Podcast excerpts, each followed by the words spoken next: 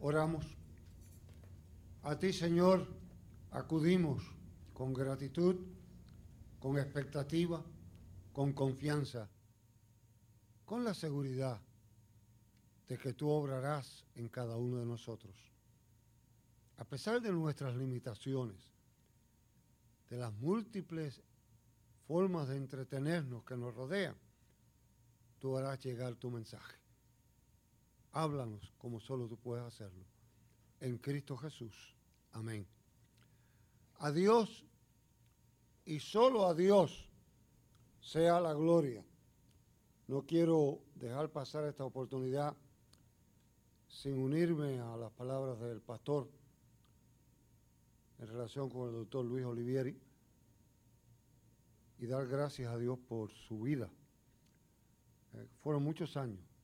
Él usó marco de referencia la época de él en el seminario y la mía, y obviamente hay unos cuantos años de diferencia. Pero yo debo decirle que cuando yo llegué al seminario, él estaba allí ya, el profesor Olivieri. Y hay uno que estaba allí también, que está aquí con ustedes. Y es el, el ministro de música de esta iglesia, que por cortesía el pastor no lo mencionó. Profesor Julián Martínez estaba antes que yo llegara. Así que tiene esa larga trascendencia, pero en medio de todo eso, y yo vivo convencido que en muchas formas Olivieri laboró muy de cerca con Julirán y Julirán con él, y damos gracias a Dios, recordando al doctor Olivieri, para muchos de nosotros, nuestro querido Tuto. A Dios sea la gloria por él. Qué bueno es recordar, y acabamos de experimentarlo, qué maravilloso es cuando un grupo se reúne y tiene algunos puntos comunes. ¿Te acuerdas cuando en el pueblo pasaba esto? ¿Te acuerdas cuando en la clase fulano hacía esto? ¿Te acuerdas cuando en la iglesia hacíamos aquello. ¿Te acuerdas? Hay cosas que son muy buenas de recordar. Hay otras que debemos olvidar. De hecho, la escritura nos dice, si tus pecados fueren rojos como el carmesí, yo los haré como blanca nieve. Las cosas viejas pasaron. He aquí todas son hechas nuevas. O sea, se si hay una función que al enemigo le gusta usar, es ponernos en la mente recuerdos negativos. Cuando usted trata de acercarse más a la labor espiritual, va a aparecer algo. ¿Para qué estás tratando? Tú sabes que a la próxima vez vas a caer de nuevo. Tú sabes cómo tú eres. Tú sabes lo que tú has hecho. Y le vuelven a pasar la película, y se la vuelven a pasar y se la vuelven a pasar. Y a veces usted si no está firme tropieza. Pero sin embargo, hay otra área que usted necesita recordar. Qué triste es cuando olvidamos. Y olvidamos radicalmente. Olvidamos las cosas maravillosas. Una de las tragedias del ser humano es olvidar los momentos felices y recordar los tristes. La experiencia que yo aprendí hace muchos años de un pastor con que yo trabajé, él decía, estate consciente que tú puedes hacer 100 cosas bien en la congregación. Puedes funcionar a las mil maravillas. Si fallas en una, vas a recordar esa una, no la siguiente. Y eso pasa muchas veces. Sin embargo, lo que queremos aquí en esta mañana es recordar otro tipo de cosas. Si usted ha visitado la bellísima ciudad de San Antonio o ha oído algunas canciones, usted sabrá la expresión Remember the Álamo. Recuerda el Álamo. Y tan pronto usted llega al aeropuerto de San Antonio, usted empieza a ver letreros en todo San Antonio. Y a mí que me gusta la historia, pues he ido en más de una ocasión al fuerte del Álamo. Y el Álamo no es ninguna otra cosa que aquella batalla entre el ejército mexicano y el ejército norteamericano. Y cuando la gente quiere demostrar algo, dice, remember the Álamo. Mi primer responsabilidad fue en una pequeña capilla de un barrio rural llamado Guásimas. Pensando en este mensaje, la memoria me ha ayudado. Yo he podido en mi mente ver aquella capillita, verlo, aún los jardines que yo sembré cerca de aquella jardinita, siendo un muchacho hace cincuenta y pico de años. Yo llegaba el viernes temprano a visitar y teníamos el servicio de adoración el viernes en la noche. Y ellos tenían la escuela bíblica el domingo en la mañana. Había una familia que tenía nueve hijos. Así que ellos eran prácticamente la escuela bíblica. Y la primera parada que yo hacía era en la casa de ellos, los Acosta. Era la primera parada. Y siempre estuve impresionado.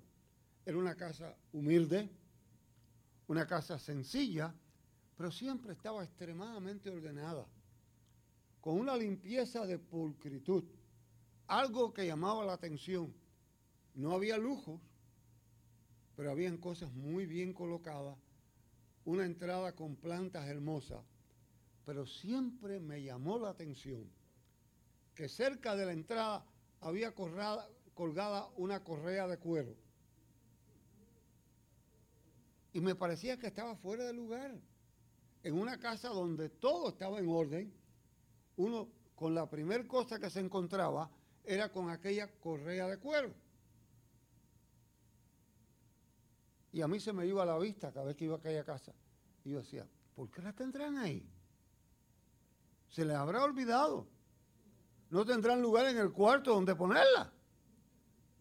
La curiosidad fue tan grande que un día le pregunté al papá, ¿por qué usted tiene esa correa? Y dice, ah, te lo voy a explicar. Fulano llamó al hijo mayor. Dile por qué está la correa ahí. le dice, es que nos enseñan que la correa nos recuerda que si hacemos alguna poca vergüenza nos van a sonar con ella. Hoy en día eso no se puede hacer. Pero era bien normal. Usted tiene que recordar quién es, qué es y para qué es.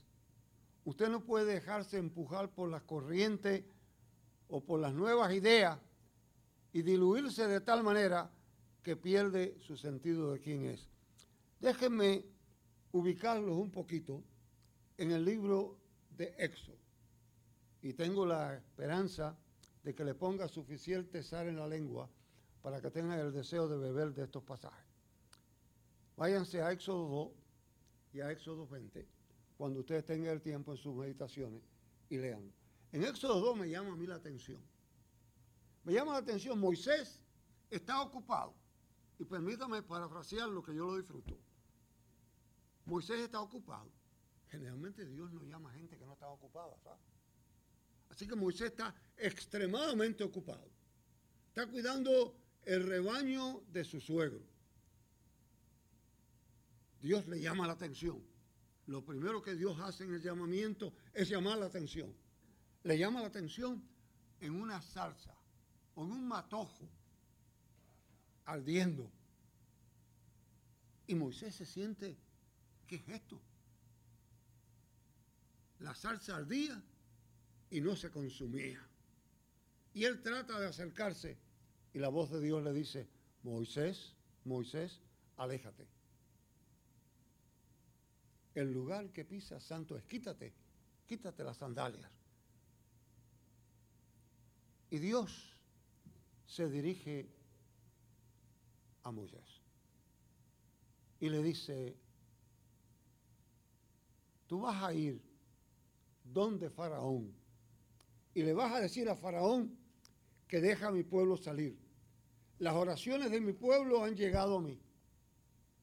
he visto lo propio, el dolor, los abusos, y quiero sacarlo allí. Tú vas y le dices que lo deje ir. Y cuando los saques, los trae a este monte y aquí me adora. Y Moisés representándome a mí, por lo menos.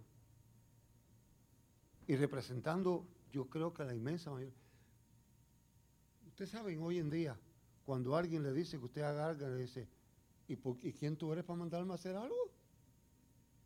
O cuando usted va a atenderse con un profesional, usted quiere ver las credenciales. Usted quiere estar seguro. Y aquí Moisés le dice, pero ¿cómo yo voy a decirle eso? ¿Cómo yo voy a ir? ¿Cómo yo voy a atreverme? Y él dice, tú ves, y yo te daré por señales. Y tú saldrás bien. Pero Moisés no queda conforme. Moisés le dice, pero entonces cuando yo traiga a este pueblo y le diga, yo he oído al Dios de vuestros padres, al Dios de todas las generaciones. Y le, Él me ha dicho que los traiga aquí. Y ellos me van a decir, ¿cómo se llama ese Dios? ¿Cómo se llama? ¿Quién es ese Dios? Y a mí me parece que la declaración no puede ser más determinante para nosotros recordar. Dios le dice, yo soy el que soy. Aquí no hay explicación. Aquí no hay palabritas dulces. Aquí no hay camino corto. Aquí no hay relaciones diplomáticas.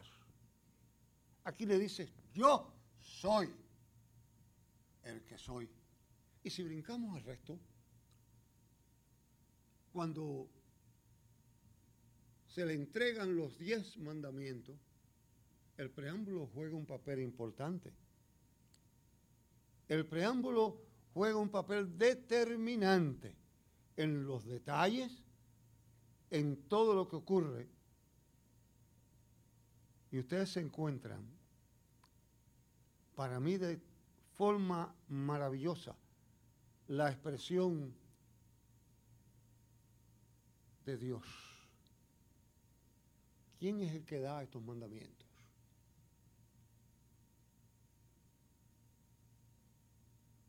Yo soy Jehová tu Dios, que te saqué de la tierra de Egipto, de casa de servidumbre, e inmediatamente comienzan los mandamientos. Adorarás a Dios, honra a tu padre y a tu madre. Todo lo demás pero le recuerda primero, básica y determinantemente, le recuerda que Él es quien lo sacó de la tierra de esclavitud. En el caso tuyo y mío, es importante recordar que también nos saca de la esclavitud espiritual, del odio, de la miseria, de la mezquindad espiritual de la separación que tenemos con Él. El pasaje de Isaías, que ustedes escucharon hace un momento, define algunas cosas que es importante tener y recordar. En la ciudad de Atenas ocurrían unas cosas terribles y se les preparaba el ambiente y muchas de estas expresiones van en esa dirección. En Isaías se nos recuerdan tres cosas que debemos tener bien claras nosotros. Una, es menester recordar que Dios nos creó. Dios nos creó. Cuando nos enfrentamos a la lucha de la vida, Dios nos creó. Segundo, si usted analiza ahí por Isaías, Dios nos escogió. Y ese pedazo del pasaje que quizás a usted le trae curiosidad, que echará agua, que salirá como río, es bien significativo. El agua tiene tanto en todas las escrituras del Antiguo como el Nuevo Testamento el valor de vida. El agua sustenta la vida. Y cuando habla de esa agua en Isaías, habla de la vida de la sabiduría. Por tanto, Isaías nos capacita para que recordemos, para que no olvidemos, Dios nos creó, Dios nos escogió y Dios nos da la sabiduría y nos capacita entonces para enfrentarnos al libro de los hechos de una manera muy tranquila. El autor de Hechos hace referencia a esa parte de Isaías en que creó, escogió y dio sabiduría en relación con los acontecimientos en la ciudad de Atenas. Una enfermedad terrible había acabado con Atenas. Y en Atenas habían cientos, cientos de altares dedicados a dioses, a los distintos dioses que existían. Y como es natural, por si se olvidaba alguno, había un altar al Dios desconocido. Y uno de los sacerdotes se le ocurrió que lo que iban a hacer es temprano en la mañana soltaban un rebaño de ovejas en la entrada de la ciudad. Y las ovejas tenían que estar ligadas, en este caso, de ovejas blancas y ovejas negras. Y frente a cualquier casa donde había un altar que se echaba una oveja negra, la sacrificaba. Y había que recordar a ese Dios para vencer la enfermedad.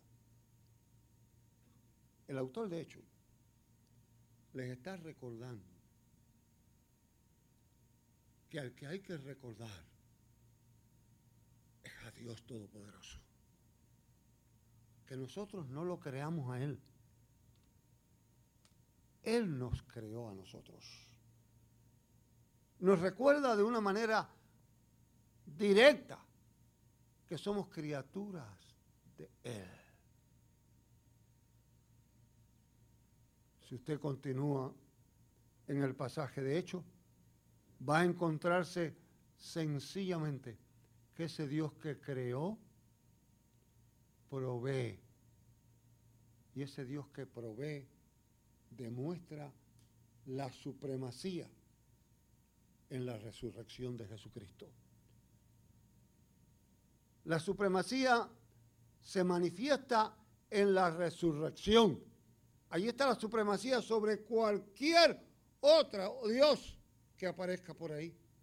Si usted repasa los pasajes, usted va a encontrar, cuando usted le encuentra que le dice, yo soy tu Dios, y fuera de mí no hay otro Dios. Yo no entiendo cómo hemos caído en que no importa cómo a quién tú adores, o vamos a invitar a un imán para que bendiga nuestra asamblea. O vamos a pedir que ore en el nombre de Alá. Es falso.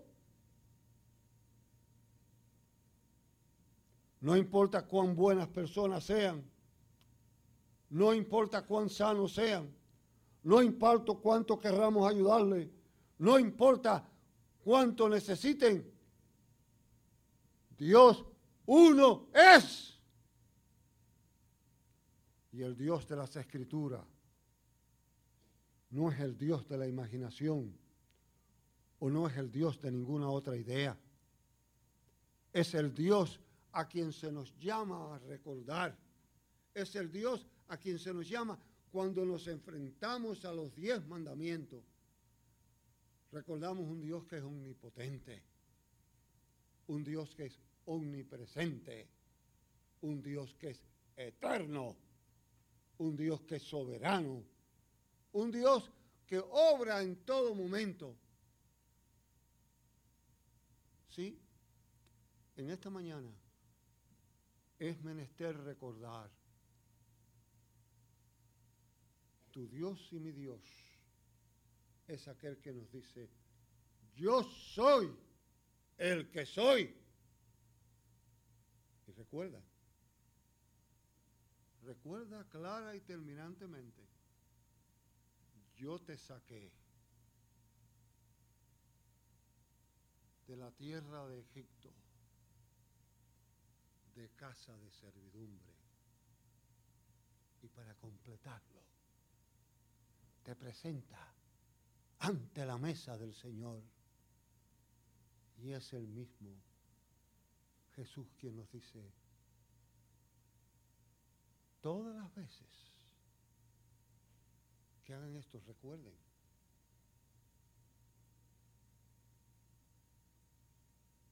interesante que las mesas de comunión dice, hacer esto en memoria mía. Aquí se te está recordando que la supremacía está en Cristo Jesús, en su resurrección.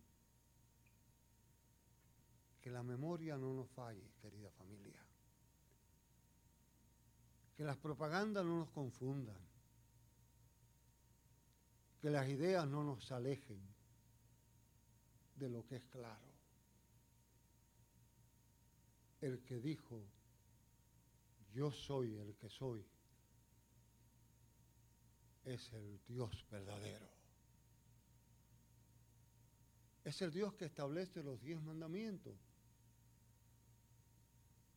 Y porque Él es el que es y el que te sacó de tierra de servidumbre, tú y yo estamos obligados a respetar, obedecer y a guardar